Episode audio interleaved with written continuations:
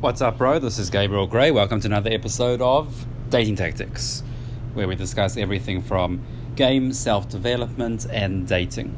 So, right now, I am at my chilling in my accommodation in Singapore. Um, it's my first time here. It's pretty cool. I mean, very clean city, very um, organized. I don't really like it that much, to be honest.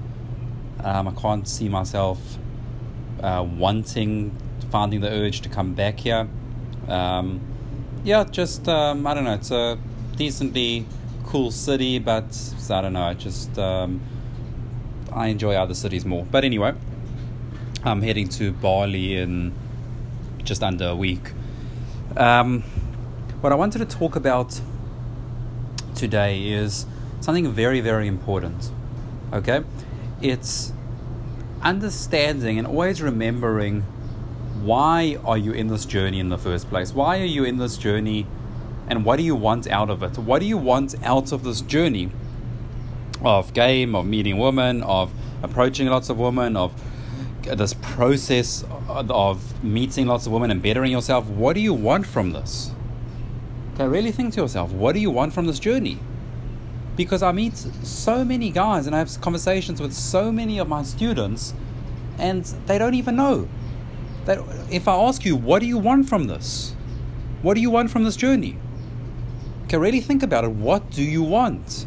Okay, it's funny. It's um, I'm just remembering the scene from the uh, the Notebook. Um, I watched it with a um, a girl, um, probably a month ago, but that scene when uh, Ryan Gosling says to her, "What do you want? What do you want?" Okay, um, so it's pretty funny. But honestly, I mean, what do you want from this journey? Like, really think about it, because otherwise, six months in, you um, change priorities, you change your values, you do something else. Um, you rationalize in your head why you're stopping this journey and why you're changing journeys, or you don't even remember why you're doing this journey in the first place, or what why are you going out? What, what's the point of all this? What do you want? And let me tell you a few things that might ring a bell and might resonate with you with what you could want. Okay, if you if you completely have no idea.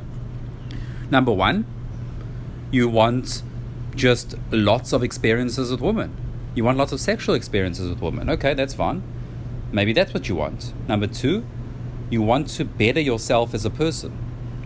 Okay, that's simply what you want. You want to better yourself as a person. Socially, you want to understand yourself more. You want to have better self awareness. You want to socialize better with other people. Um, you want to really um, just just become more comfortable in yourself. Okay, whatever it is. Now, you want to um, find the girl of your dreams, okay? Whatever it is, but you need to have a very concrete answer. Because for me, when I started this journey in the beginning, what did I want? It was very, very simple. I wanted the skill set. I wanted to know that um, I have the skills to be able to meet, date, and attract beautiful women. Okay, as simple as that because I couldn't do that before. I had no skills. I didn't know what to do. So that's what I wanted. There was no um, vagueness or um, uncertainty about why am I doing this? What do I want out of this journey? No, there was no uncertainty whatsoever. It was very, very concrete. Okay? If yours is, oh, a little bit of this and a little bit of that, and I don't really know, and I just enjoy it a little bit, and all of that stuff, well, look, you might give up you might change. You might stop because you don't really know what you want out of this. You, you don't know. Okay? So, I'm going to ask you the question again.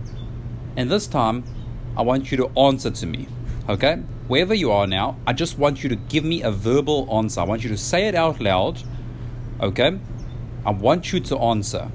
I'm going to give you probably 20 seconds, but I want you to give me an answer. Okay? I want you to verbalize this wherever you are, just verbalize this to me right now. Okay, so let me ask you the question, and I'm going to give you 15 seconds to answer.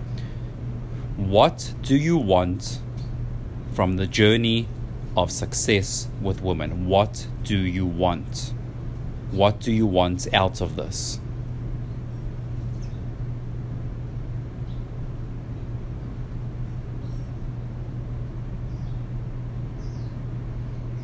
Okay, so hopefully you've got some some a form of an answer, some form of a thought process.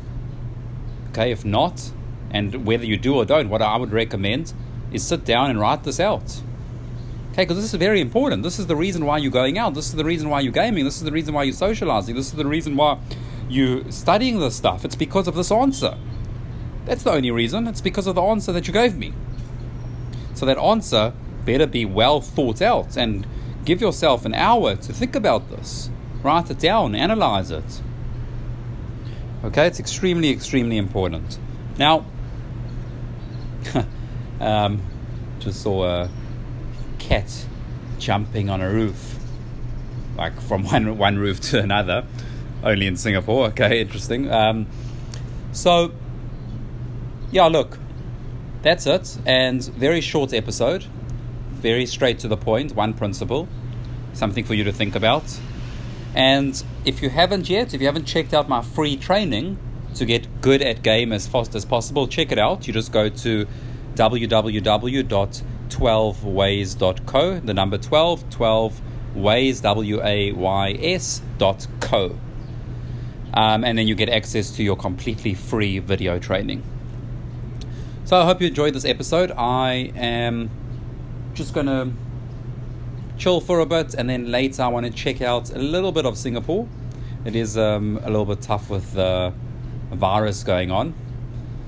Um, and then in a few days, looking forward to going to Bali. I also have not been there before. So, I will chat to you soon. This is Gabriel Gray. Catch you in the next episode.